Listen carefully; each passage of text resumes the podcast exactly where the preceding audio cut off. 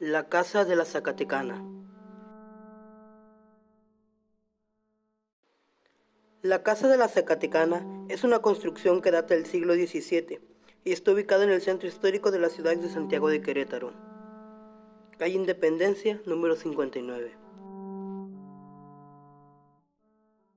Hoy es un museo visitado por miles de personas al año, debido no solo a la belleza del lugar o por las piezas que ahí se exhiben, sino por el oscuro pasado que ahí se encierra.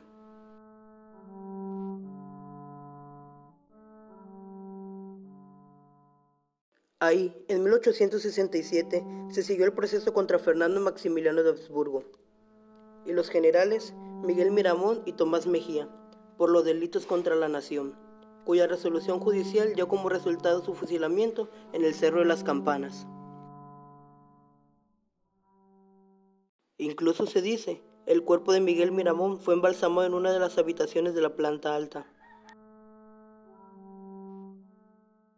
En 1991, José Antonio Origel Aguayo compró el inmueble con la finalidad de convertirlo en museo.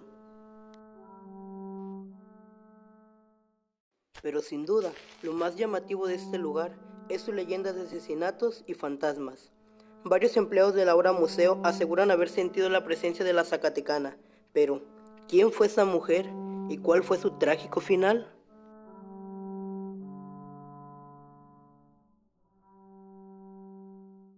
A mediados del siglo XIX llegó de Zacatecas un joven matrimonio sin hijos. Él era un acaudalado minero y ella había recibido una cuantiosa herencia por parte de su padre, un importante ganadero. La pareja parecía tenerlo todo para triunfar en la vida, juventud, belleza y dinero. En sus negocios, el esposo debía viajar constantemente, por ello no era extraño ver a la Zacatecana sola por las calles. Más adelante, los viajes de su marido se hicieron cada vez más constantes. Y ella se sentía muy sola.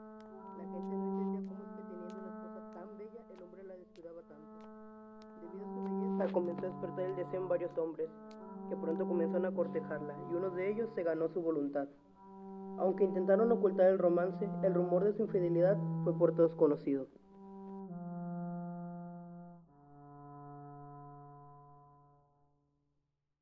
Ella temía que el rumor llegara a oídos de su marido. Eso provocaría la separación y en consecuencia que ella se quedara sin los lujos y las comodidades de las que gozaba. Junto con su amante, decidió que el único modo de continuar su idilio era asesinando al esposo.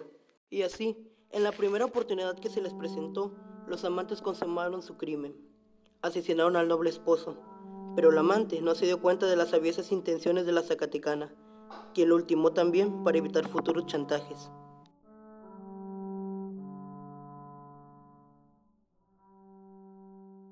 Pronto, a los vecinos se les hizo particularmente raro no ver en mucho tiempo al Zacatecano, y fue así que comenzaron a cuestionar a la esposa.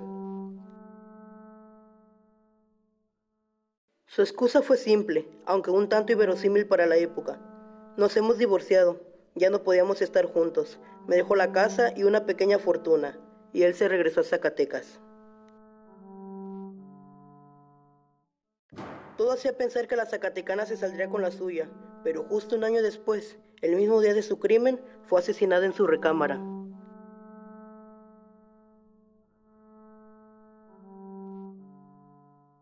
Cuando lo encontraron, tenía una gran herida en su garganta.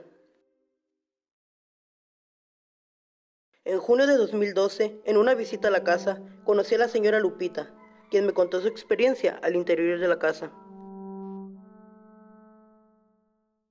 Hace un año llegué a este museo. Al poco tiempo de que entré a trabajar, comencé una presencia cada vez más intensa. Una tarde escuché un quejido en la escalera. Era de mujer.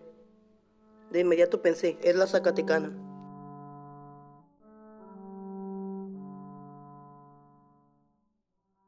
La piel se me puso chinita.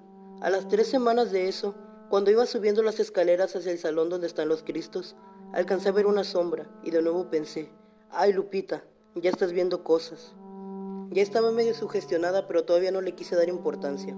Hasta que unos días después, cuando estaba limpiando el piso de abajo, sentí que alguien me miraba desde arriba. Levanté la vista y vi que desde el balcón del tercer piso se asomaba una mujer muy bonita, con su cara blanquita. Se veía triste. Eso sí, estoy seguro de que no me lo imaginé. Estoy seguro de que esa mujer era la Zacatecana. Tuve la oportunidad de platicar con otras personas que decían haber visto el fantasma de la bella y traidora mujer, rondando por los corredores del museo, siempre con una mirada que parece pedir compasión.